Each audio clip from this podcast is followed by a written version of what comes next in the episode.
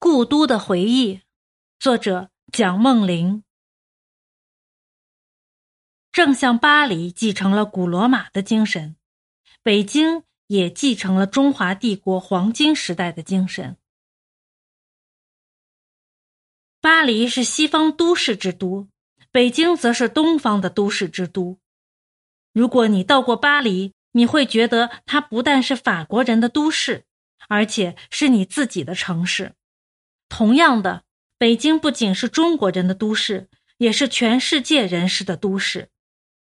住在巴黎和北京的人都会说：“这是我的城市，我愿意永远住在这里。”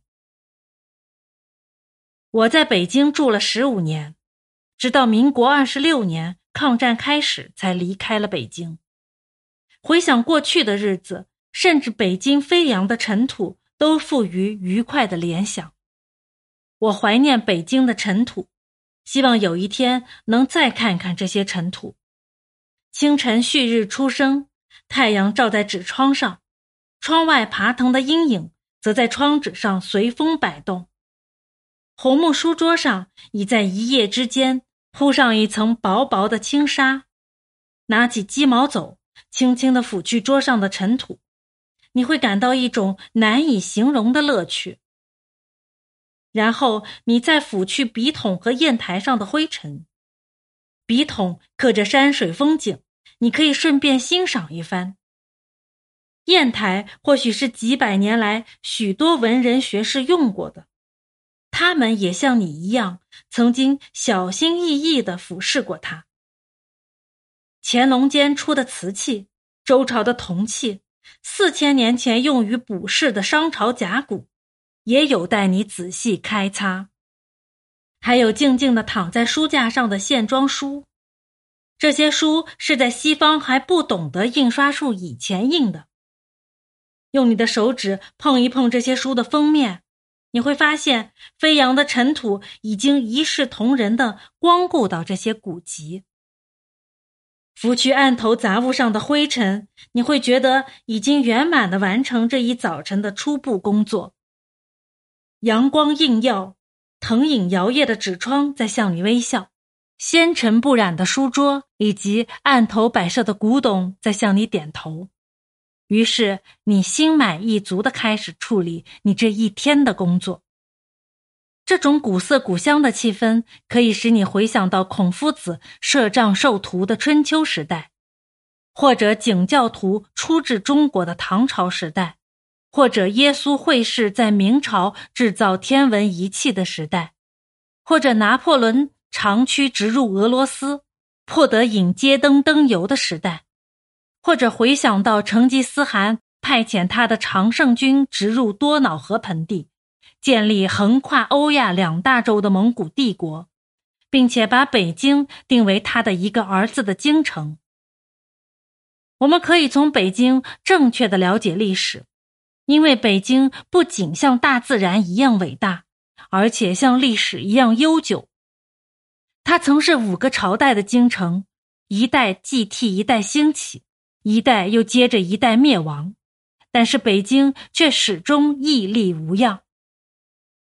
皇宫建筑都是长方形的，而且很对称的安排，像一张安乐椅，中间有一个宽阔的长方形天井。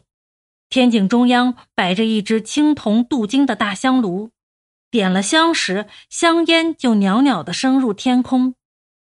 宫门前站着一排排的铜鹿，宫门口则有雄踞着的一对对石狮或铜狮把守。这种三面围着雄伟建筑的天井，数在一百以上，星罗棋布的在紫禁城内。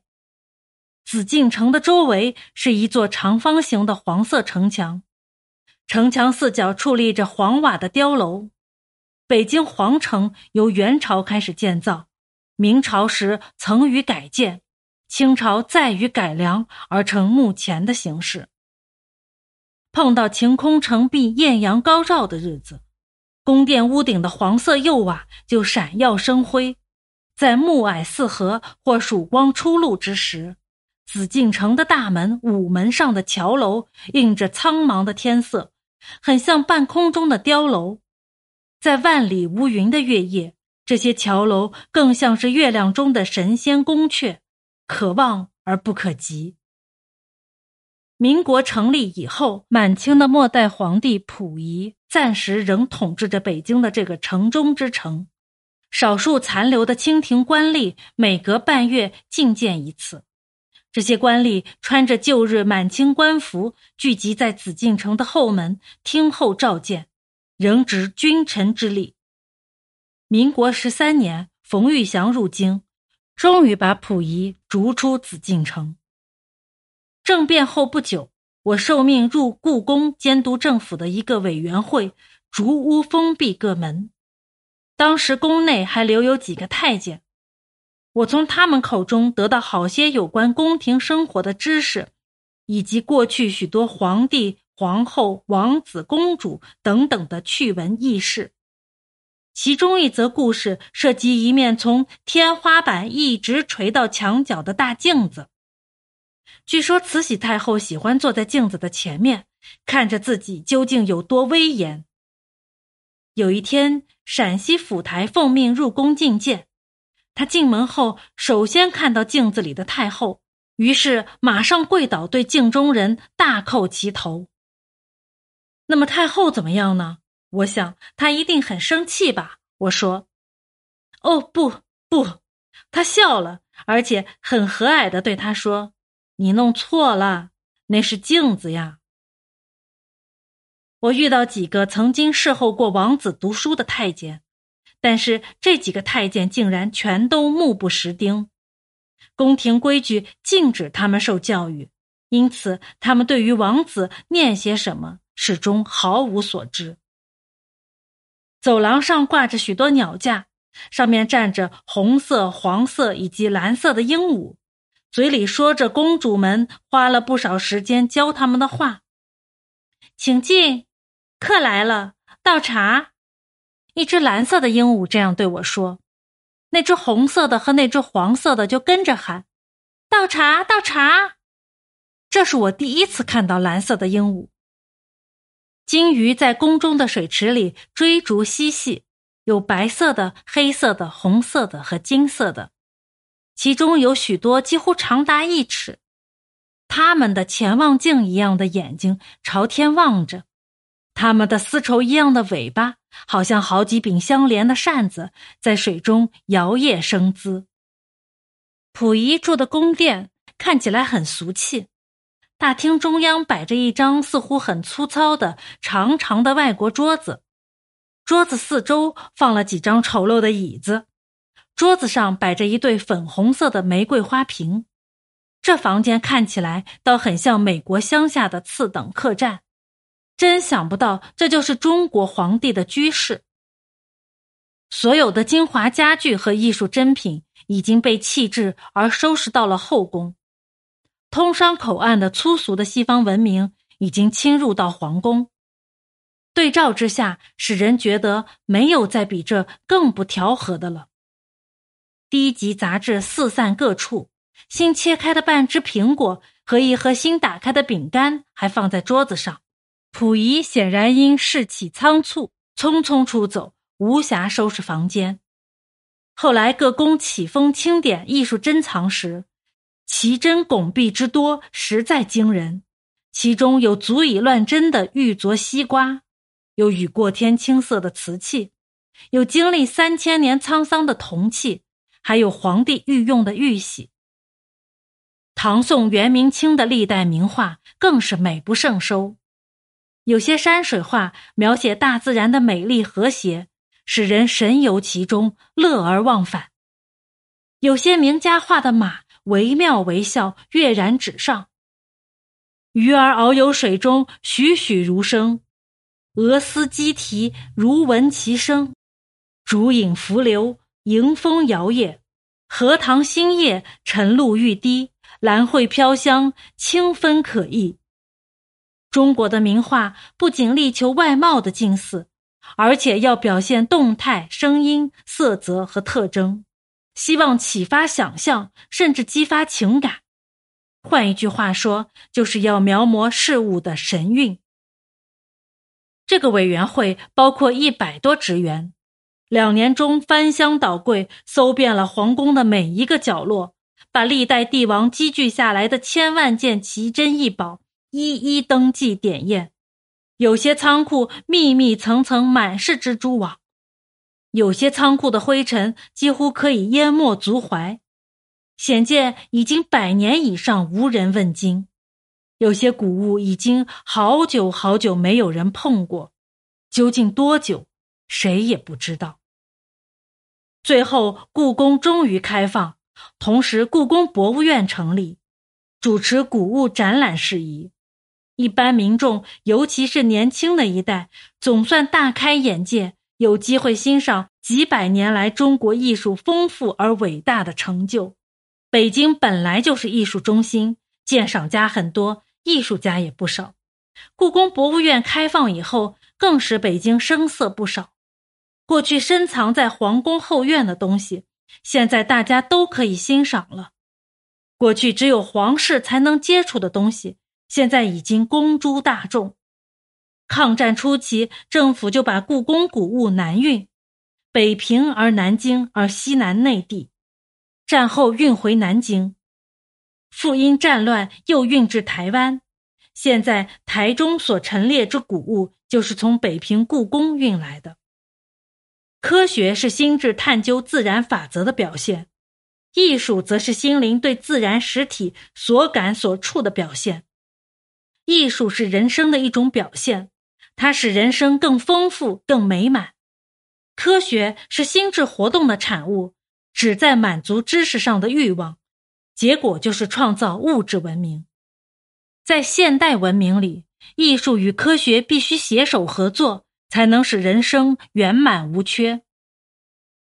紫禁城之西有三个互相衔接的湖，叫做南海、中海和北海。湖与湖之间的小溪上有以驼背形的石桥，沿湖遍植百年古木，湖里盛开着荷花。环湖的山峰上矗立着金黄色琉璃瓦、朱红柱子和雕梁画栋的亭子。据说有一次在湖中捕到一条鱼，鱼身上还挂着一块写有明朝永乐年间放生的金牌。中海之中有一个瀛台，那是一个周围遍植荷花的小岛。一八九八年维新运动失败后。光绪皇帝就被慈禧太后囚禁在瀛台，后来在一九零九年死在那里。小岛上建着许多庭院宽敞的宫殿，长绿苔的古树高高的覆盖着设计复杂的宫殿上的黄瓦，各亭台之间有迂回曲折的朱红色的走廊相互连接。御花园中建有假山，洞穴怪石壁具。使人恍如置身深山之中。至于不幸的光绪皇帝是否在这美丽的监狱里乐而忘忧，那恐怕只有光绪皇帝自己和跟随他的人才知道了。在他被幽禁的寂寞的日子里，他一直受着身心病痛的困扰，最后还是死神解脱了他的痛苦。湖水原先是用石渠从西山转引来的泉水，公路旁边至今仍可发现部分残留的渠道。北京的下水道系统更是旧日的一项伟大的工程成就，用以排泄室内污水的地下沟渠，很像现代地道车的隧道。到了清朝末期，所有这些下水道都淤塞了。但是每年检查下水道一次的制度却维持到清朝末年。早年时，检查人员必须深入下水道，从这一头查到那一头，看看有没有需要修补的地方。后来下水道垃圾淤塞，这些检查人员就用一种非常巧妙的手段来欺蒙他们的上司。两个穿制服的检查员在下水道的一端爬下去躲起来。另外两个穿着同样制服的检察员则预先躲在另一端。检察员骑马到了出口处时，事先躲在那里的检察员也就爬了出来。